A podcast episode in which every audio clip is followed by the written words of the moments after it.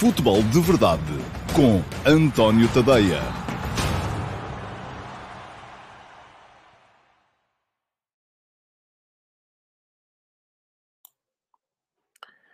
Olá a todos, muito bom dia. Cá estou eu para mais uma edição do Futebol de Verdade, edição para segunda-feira, dia 1 de novembro de 2021. É feriado, no entanto, um, ao contrário daquilo que vinha sendo hábito, uh, temos na mesma futebol de verdade ao feriado. A razão é muito simples. Aliás, há duas razões, vamos uh, ser absolutamente honestos. Uma das razões é que há muita coisa para contar acerca da última jornada, a décima jornada da Liga Portuguesa, que ainda não se concluiu, ainda vai ter uh, partidas hoje. Uh, e, uh, assim sendo, uh, achei que não era conveniente deixar tudo isso para, para amanhã, para, para terça-feira, porque amanhã já vai haver Liga dos Campeões, isto não para, e como isto não para, então convém mesmo manter o, o comboio sempre em andamento. A segunda razão é que hoje começa a carburar em pleno o projeto F80, e portanto Uh, queria também aproveitar este, este fórum uh, para vos falar um bocadinho dele. E vou falar no final do programa, não vou uh, estar aqui agora a aborrecer quem não está interessado nisso, quem quer apenas ouvir falar dos, dos jogos do fim de semana, mas no final do programa fica já aqui prometido que um, vem aqui uma explicação acerca daquilo que vai ser, já está a ser, porque já há dois textos publicados relativos ao projeto F80, mas é hoje, dia 1 de novembro, eh, que o projeto vai arrancar eh, a toda a força, a toda a velocidade, com biografias diárias eh, e também à mesma com aqueles textos que vão sair sempre ao domingo, relativos à história do futebol em Portugal. Um, tudo isto para celebrar o centenário do futebol de competição nacional no nosso país, porque, recordo, uh, o primeiro campeonato de Portugal foi jogado em junho de 1922, portanto vai fazer 100 anos em junho do ano que vem e uh, tenciono manter este projeto no ar, o F80, desde hoje até uh, 2023, portanto, durante dois anos, uh, para uh, ir passando em revista todos os, os, campeonatos que se jogaram no nosso país. Mas antes disso, vamos lá então falar daquilo que foi a jornada do, do fim de semana. Foi uma jornada de emoções muito díspares, porque o Porto. Enfim, eu quando, quando fiz o. Mas não dava para fazer um título mais comprido. eu um, fazia Porto Rio, o Benfica chorou, o Sporting suspirou. Porquê? O Porto Rio ganhou 4 a 1 ao Boa Vista no, no derby da, da, da, cidade do Porto. Uh, ganhou com alguma facilidade, mostrou uh, excelentes pormenores, mas ao mesmo tempo o Porto espumou também um bocadinho e espumou uh, contra a arbitragem. Uh, mas eu já lá vou também, já sabem que aqui no Futebol de Verdade, imediatamente a seguir aos jogos, é, um, e como faço também na RTP quando me pedem, uh, é a altura em que eu uh, menciono as arbitragens. Não é coisa que eu acho muita piada, não é coisa que eu acho que seja sequer fundamental, mas aqui sim vou dar a minha opinião sobre os lances polémicos daquela, daquela partida. Portanto, o Porto não, não riu só, também espumou um bocadinho de raiva perante a arbitragem. Do, do Tiago Martins e, ao mesmo tempo, uh, também terá ficado ali com um sinal de preocupação porque perdeu o Uribe. E o Uribe é um jogador fundamental para o equilíbrio da equipa de Sérgio Conceição. Já lá vamos. O Sport, o Benfica uh, chorou, e chorou porquê? Chorou porque perdeu a liderança, um, porque voltou a ceder na ponta final de um jogo. Eu já escrevi hoje de manhã sobre o tema, porque não foi só este jogo os últimos jogos do Benfica têm mostrado uma equipa em quebra na ponta final dos jogos. E atenção, é, está em, é, há muita gente a dizer, ah, é físico, já se sabe, as equipas de Jorge Jesus rebentam sempre e tal, uh, aquilo acontece sempre, já estão a acusar o esforço da pré das pré-eliminatórias da Liga dos Campeões, há gente com uma sobrecarga de utilização muito elevada. Vamos com calma. Uh, porque ao mesmo tempo que eu, que eu aceito que isso possa vir eventualmente a ter tido, ou possa ter tido alguma influência, também me parece que o Benfica tem cedido, sobretudo nos jogos em que está em vantagem. Porque se formos a ver, por exemplo, uh, o, o, o jogo em Vizela, o Benfica não cedeu. Porquê? Estava 0 a 0. Estava 0 a 0, continuou sempre atrás do resultado. Teve um adversário muito valoroso, mas marcou aos 90 mais 8. Então não é uma equipa cansada, que chega ao fim dos jogos e não se aguenta. Outro exemplo, Trofa o Benfica estava em vantagem, parecia que estava morto. Uh, o Trofense a dar, dar, dar, chega ao empate perto do final. E depois vem o prolongamento e é o Benfica quem vai para a frente e quem faz o gol. Um, diferença de uh, potencial muito grande entre o Benfica e o Trofense. É verdade que sim. Mas a questão é que aquilo que me parece a mim, e é um bocado disso, foi um bocado disso que eu escrevi uh, hoje, hoje de manhã no último passo. Quem quiser ler, já sabe, no final deste Futebol de Verdade, basta ir às minhas stories. Está lá um link já, porque essa é a boa notícia também do fim de semana. O Instagram já permite uh, a qualquer comum mortal fazer links para fora do Instagram. Era uma coisa que só era um, permitida através do swipe up a quem tinha mais de 10 mil seguidores, coisa que eu não tenho, e portanto, uh, mas neste momento já lá está um link nas minhas histórias, é só clicarem em cima e se tiverem a, a última atualização da app do Instagram, conseguem ir ler. Um, e aquilo que eu defendi, quem, quem quiser dar lá um salto no final do Futebol de Verdade pode ler, uh, tem a ver com uma componente física, admito que sim, mas creio que Uh, fundamentalmente há ali uma componente mental. E há ali uma componente mental uh, que leva não só o treinador a uh, gerir em demasia, e aquilo que se passou neste jogo no Estoril foi para mim uh, sintomático disso mesmo. O Benfica acaba o jogo sem Rafa, sem Darwin, sem Yaramchuk, sem João Mário quando sofre o gol do empate, não tem nenhum dos quatro em campo, que é uma coisa que a mim me parece estranha, mas há também da parte dos jogadores, quero eu crer, alguma componente mental na forma como eles próprios vão gerindo a vantagem e vão dizendo, ok, já estamos na frente e, portanto, não é preciso forçar aqui muito. E é. É sempre preciso, sobretudo quando se joga no campo de um Estoril, que tem sido uma das boas surpresas desta Liga. Ora, como acontece sempre no Instagram, uh, nas minhas stories, tem hoje uma, uma sondagem para poderem votar. Uh, e a pergunta que vos fiz hoje foi se a quebra do Benfica tem sido física ou mental. Neste momento, 71% de vocês uh, considera que a quebra tem sido mental. Portanto, concordam comigo e temos cerca de 150 votos.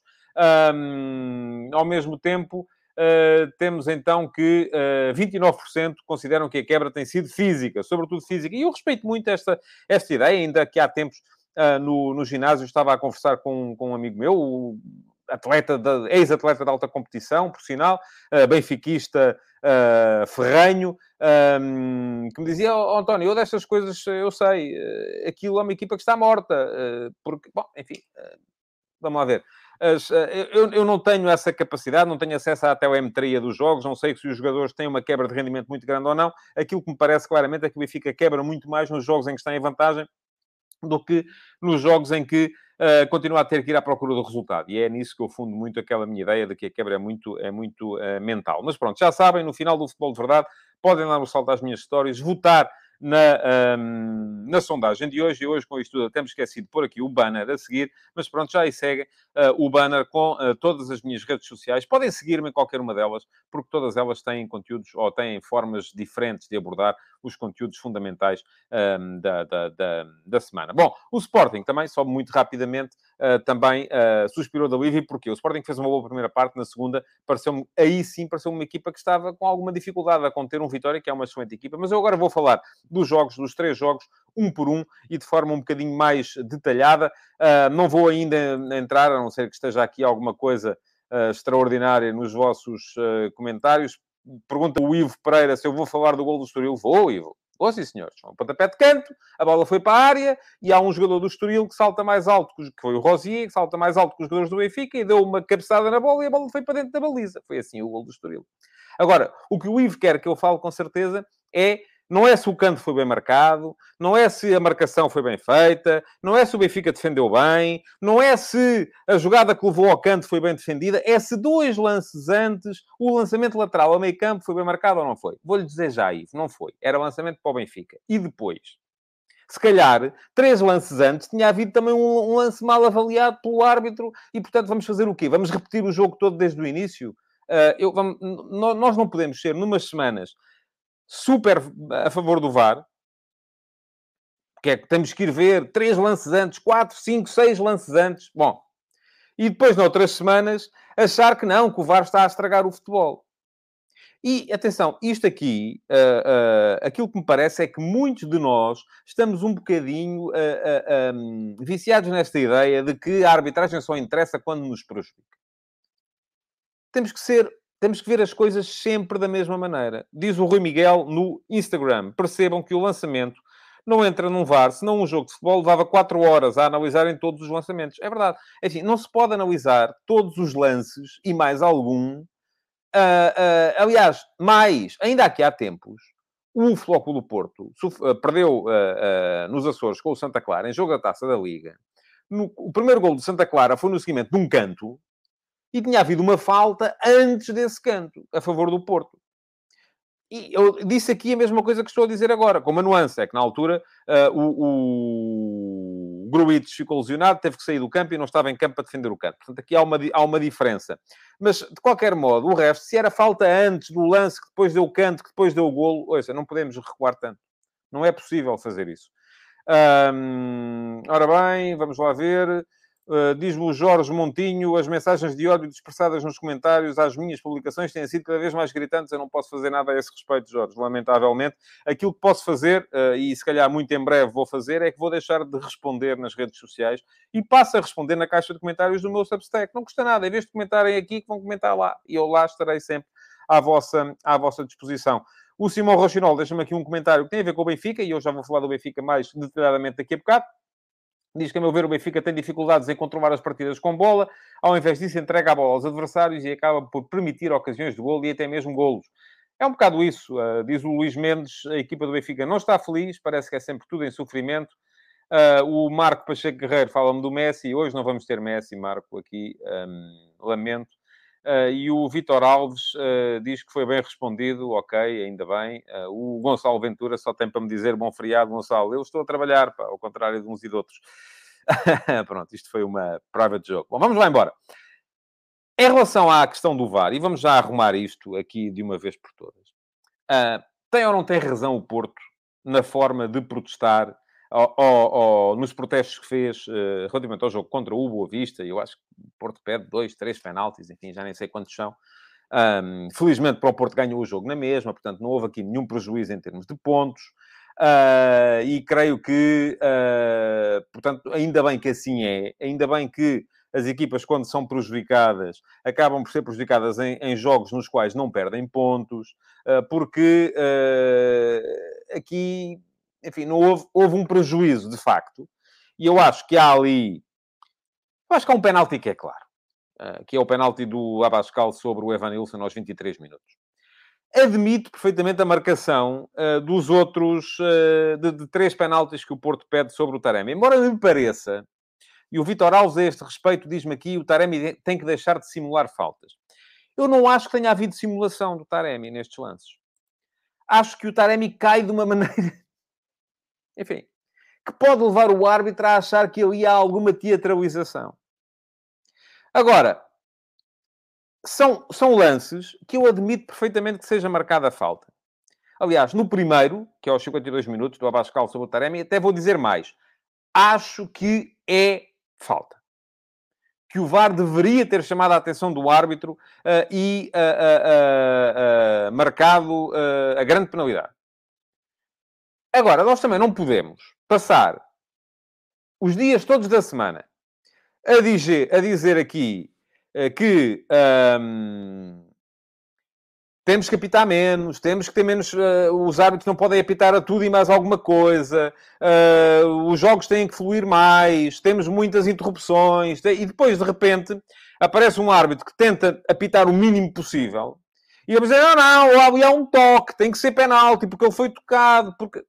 Vamos lá ver. Ou puxamos para um lado, ou puxamos para o outro. Não, agora, é verdade que há uma evidência. Eu acho que o Tiago Martins esteve mal.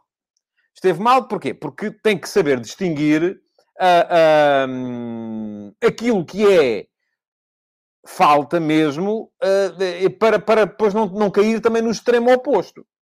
E o extremo oposto é agora não apita nada e ele nem sempre foi capaz, ou neste jogo foi poucas vezes capaz de distinguir uh, uma coisa da outra.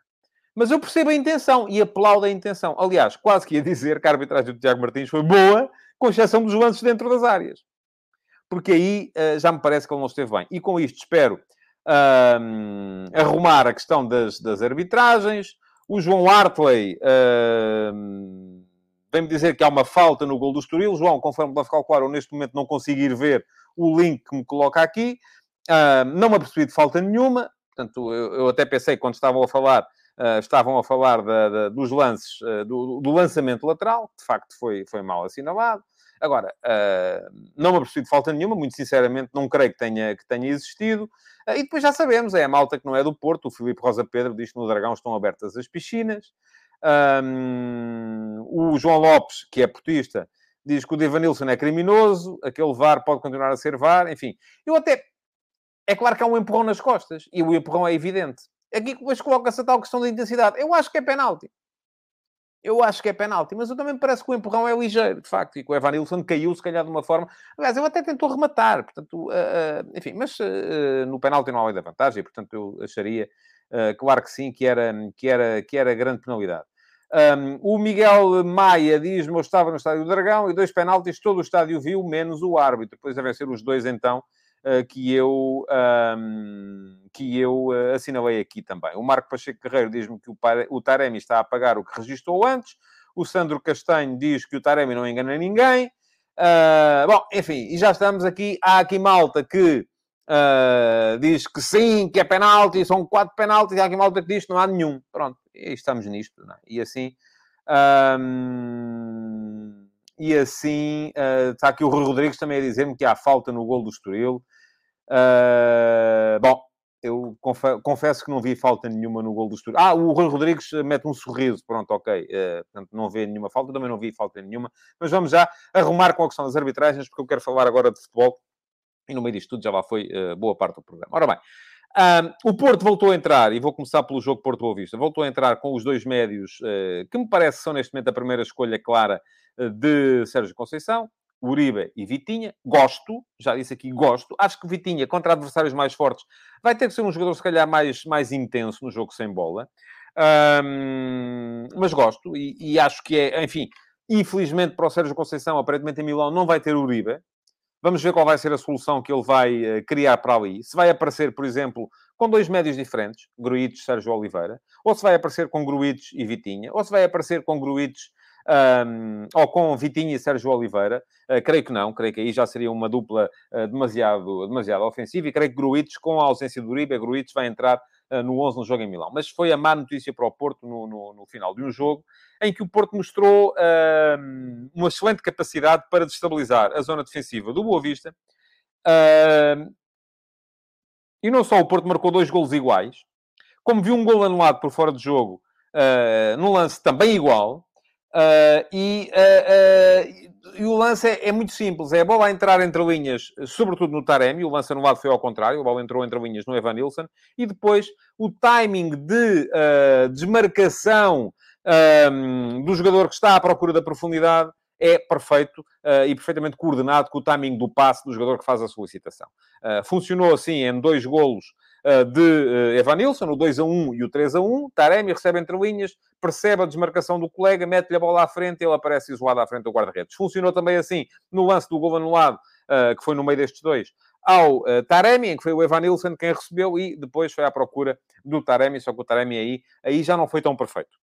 O timing da, da, da desmarcação, tanto que deu, deu fora de jogo. Nota ainda neste jogo para o, o gol de cabeça do, um, do, do Luís Dias, Excelente cruzamento do João Mário. Muito bem o Luís Dias a chegar lá em cima e a, a, a provar que não é só em lances de um para um e em remates à entrada da área uh, que ele aparece a, a, desequilibrar. Já o consegue fazer também em cruzamentos e em bolas de cabeça no meio da área. E, no final, o Luís Dias igual a si próprio. Jogada individual, bola à linha de fundo, cruzamento e muito bem a, resolver o loader, o jovem loader, uh, na estreia pela equipa principal do Porto, a marcar ali um golo, uh, enfim, com alguma fortuna, mas uh, numa, numa execução técnica perfeita, num remate de, de calcanhar por trás das costas. Portanto, um, 4 a 1, vitória justa, simples do Porto, ser capaz de, dessa forma, colocar pressão em cima do Benfica. Vamos ver se há aqui mais alguma coisa uh, relativamente ao, uh, ao Futebol Porto. Diz-me João Lopes contra o Milan, Vitinho e Sérgio ou três médios com Gruitos atrás. Foi assim que acabou com o Boa Vista. É possível. Embora, se forem três médios, se calhar abre-se caminho para que um dos médios seja o Fábio Vieira. Um, e não creio que seja essa a opção inicial. O Porto defende melhor quando joga com dois avançados. Já, já, já dei aqui essa opinião algumas vezes e creio que um, é isso que vai acontecer. Creio que o Porto vai aparecer com dois na frente, com o Otávio a fazer terceiro médio e uh, ala direito à vez, uh, com o Luís Dias aberto na, na, esquerda, e agora quem vão ser esses dois médios? Eu acho que um deles será inevitavelmente Gruites.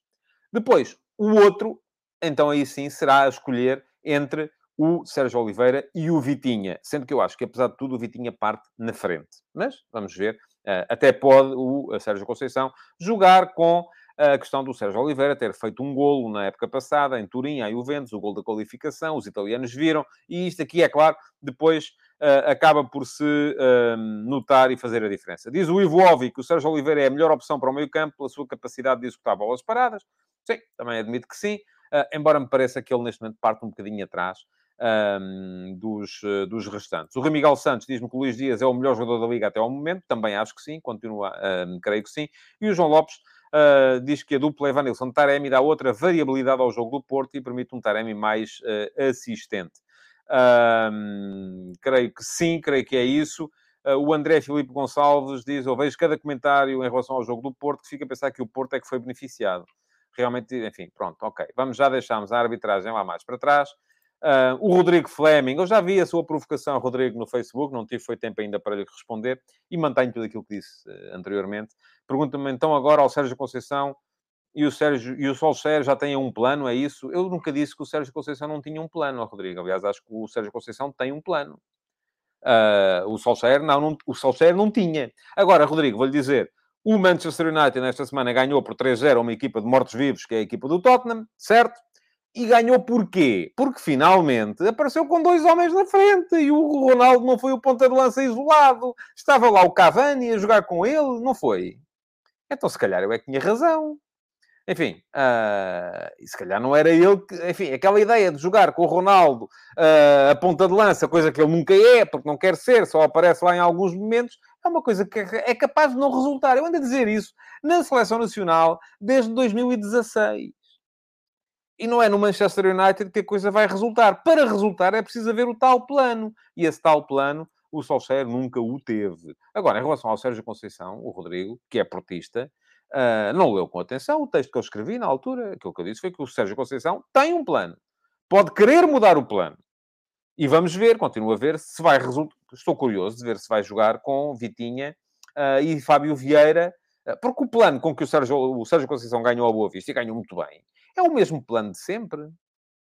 Ele é que pode querer mudá-lo uh, para poder integrar Vitinha e Fábio, e Fábio Vieira no 11, em simultâneo. E eu acho que o Porto pode crescer, desde que apareça um plano alternativo.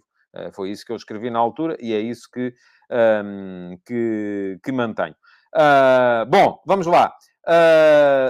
o Benfica entrou em campo já a saber que,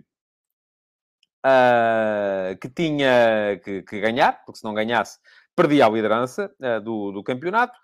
Entrou muito bem, Uh, entrou com o seu 11 de gala, uh, enfim, aqueles que jogam sempre que é preciso dar, dar a resposta, contra um 4-3-3 do Estoril, que baixava quase sempre um médio para fazer 5 uh, atrás quando o Benfica atacava, e percebe-se que isso aconteça, mas o Benfica marca golo logo aos minuto e meio, pontapé de canto, belo cabeceamento. Também há quem diga que foi falta, eu também acho que não foi.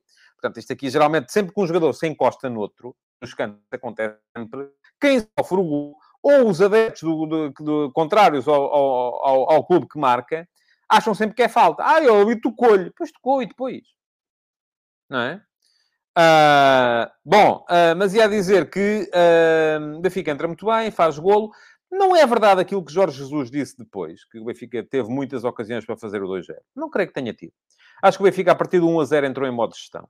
E entrou em modo de gestão, enfim, substitui o Yaremchuk ao intervalo, substitui o Darwin logo a abrir a segunda parte, tira o Rafa, tira o João Mário, diz Jorge Jesus que o João Mário estava esgotado, eu admito que sim, que estivesse, mas a questão é que o Benfica, já se sabe, com Pizzi em vez do, no campo, sem o João Mário, perde segurança na posse. Ganha outras coisas, ganha criatividade, sobretudo, mas perde segurança e passa a perder menos, mais bolas. E passa a perder mais bolas, passa a permitir ao adversário que tenha mais jogo. E se o adversário tem mais jogo, começa... O Estoril também não criou.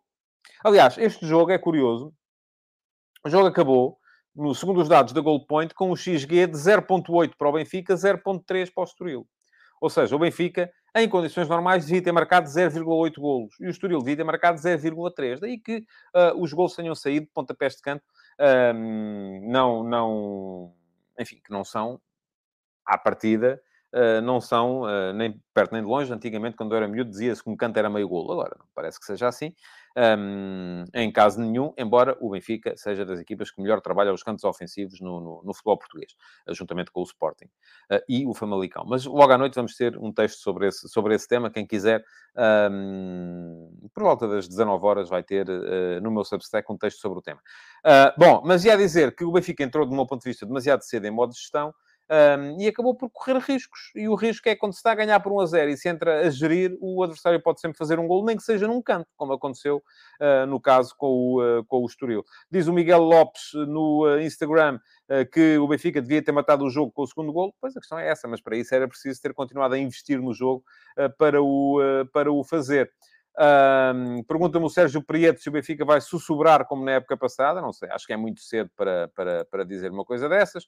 O João Lopes vai à seleção. O Fernando Santos podia treinar com o André Silva a fazer de Cavani e Bruno Fernandes nas costas. Eu defendo isso há muito tempo, João. Aliás, se quiser, no meu Substack, vá lá à lupa e uh, pesquise um texto que se chama Como Fazer de Dois uma Dupla. É isso que eu defendia uh, e defendi antes do Campeonato da Europa. Acho que é um desperdício não termos o André Silva e o Cristiano a jogar na, na equipa ao, ao, ao, mesmo tempo. O Ivo Ovi diz que da forma como o Benfica estava a jogar já se adivinhava o gol do Estoril. Não é que se adivinhasse, mas um, havia a possibilidade de acontecer, não é? Uh, porque quando está 1 a 0, já se sabe que pode sempre acontecer. Bom, entrou o Sporting em campo depois ao final do dia, uh, com uh, a certeza de que ganhando poderia igualar o Porto no topo. Um, foi para isso que o Sporting trabalhou. Fez uma belíssima primeira parte. Enfim, a entrada do jogo foi, foi até um bocadinho vacilante, porque o Vitória tem a primeira ocasião naquele remate do Handel de fora da área que o Adam vai buscar e vai buscar com uma extraordinária defesa. Uh, agora, uh, depois disso é o Sporting que manda. E o Sporting teve, durante algum tempo, teve, teve Palhinha e Mateus a impor a sua lei meio campo. Uh, teve movimentações muito inteligentes de Sarabia e de Pedro Gonçalves. Um, ora, quando um vinha buscar, o outro procurava a profundidade. Vamos ver se o Sporting consegue trabalhar melhor esta complementaridade na frente. Um, mas uh, e a questão é que só fez um golo também. Aliás, fez três, mas dois foram anulados por, por fora de jogo e bem anulados. Não parece que haja dúvidas a esse respeito, embora sejam fora de jogo limite. Mas pronto, mas são fora de jogo, estavam em posição irregular. Um, o Sporting, a partir do momento em que chega com 1 a 0 apenas, uh, também para a ponta final do jogo, e já se viu aquilo que o Vitória fez, por exemplo, ao Benfica, na semana passada, no jogo da Taça da Liga. E aí esteve a perder por 3 a 1 e conseguiu chegar ao 3 a 3. Uh, mas ah, aquilo que o Sporting fez, uh, aquilo que o Vitória fez ao Sporting na ponta final do jogo foi, uh, do meu ponto de vista, preocupante para a equipa do Sporting. Prova de que este Vitória é uma equipa que sabe jogar. É uma equipa que tem qualidade na frente. É uma equipa que... enfim, o Vitória, reparem, o Vitória começa o jogo com Rochinha, Edwards e o Bruno Duarte. A partir de determinada altura, entram Quaresma, Estupinhã, portanto, são, entra o André Almeida também para o meio campo, que dá mais qualidade ofensiva à equipa. Ah, é uma equipa que tem muita qualidade no jogo ofensivo. E a partir desse momento, ah, é uma equipa que pode criar problemas a qualquer adversário. E criou-os ao Sporting.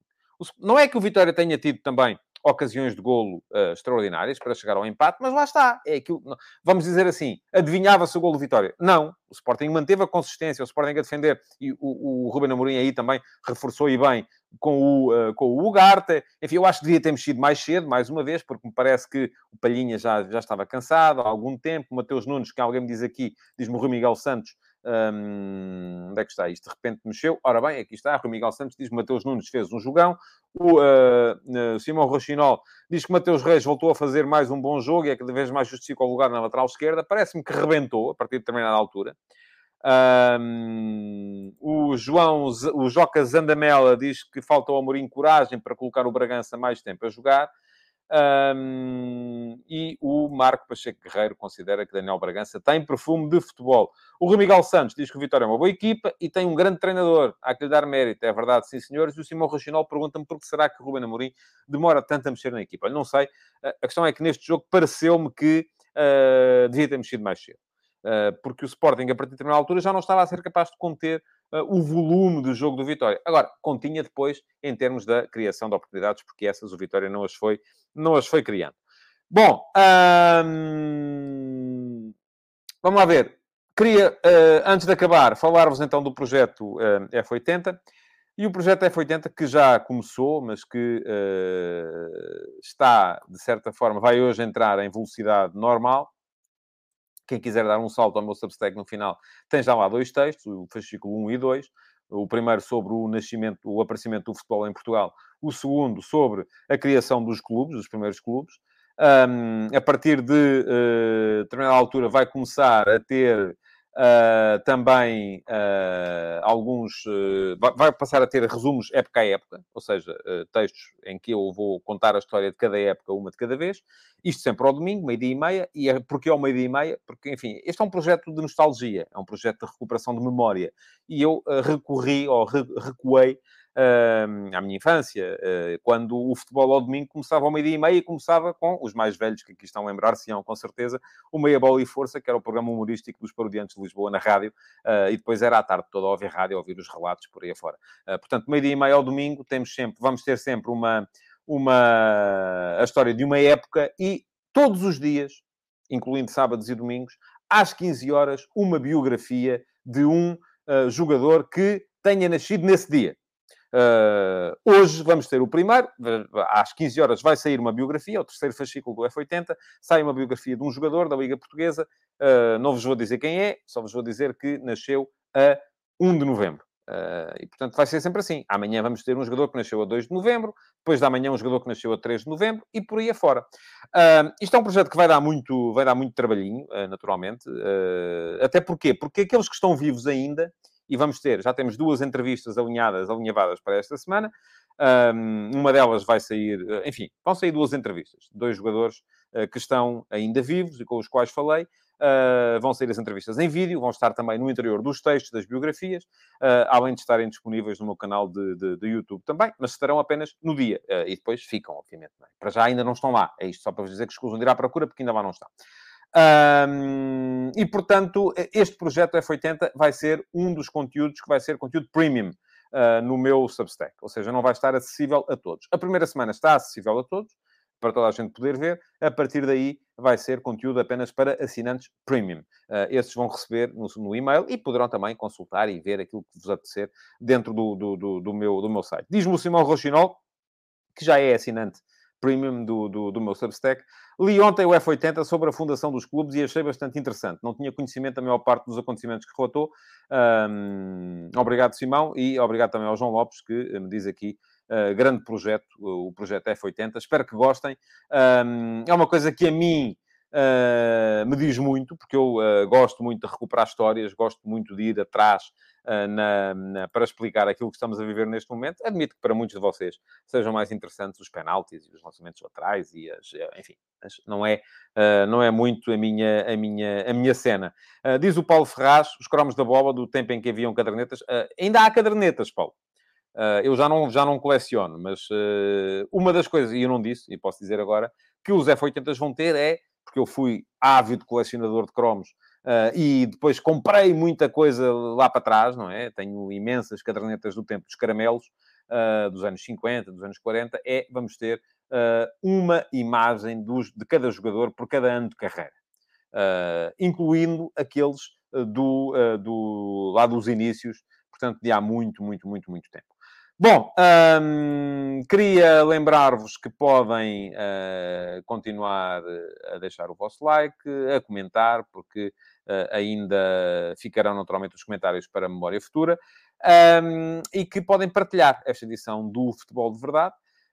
Um, queria agradecer-vos também por terem estado aí e amanhã cá estarei mais uma vez, então, com certeza, uh, para vos falar da, uh, para vos antecipar a Liga dos Campeões, porque amanhã já vai recomeçar a Liga dos Campeões com a participação de clubes portugueses. Então, muito obrigado mais uma vez por terem estado aí e até amanhã.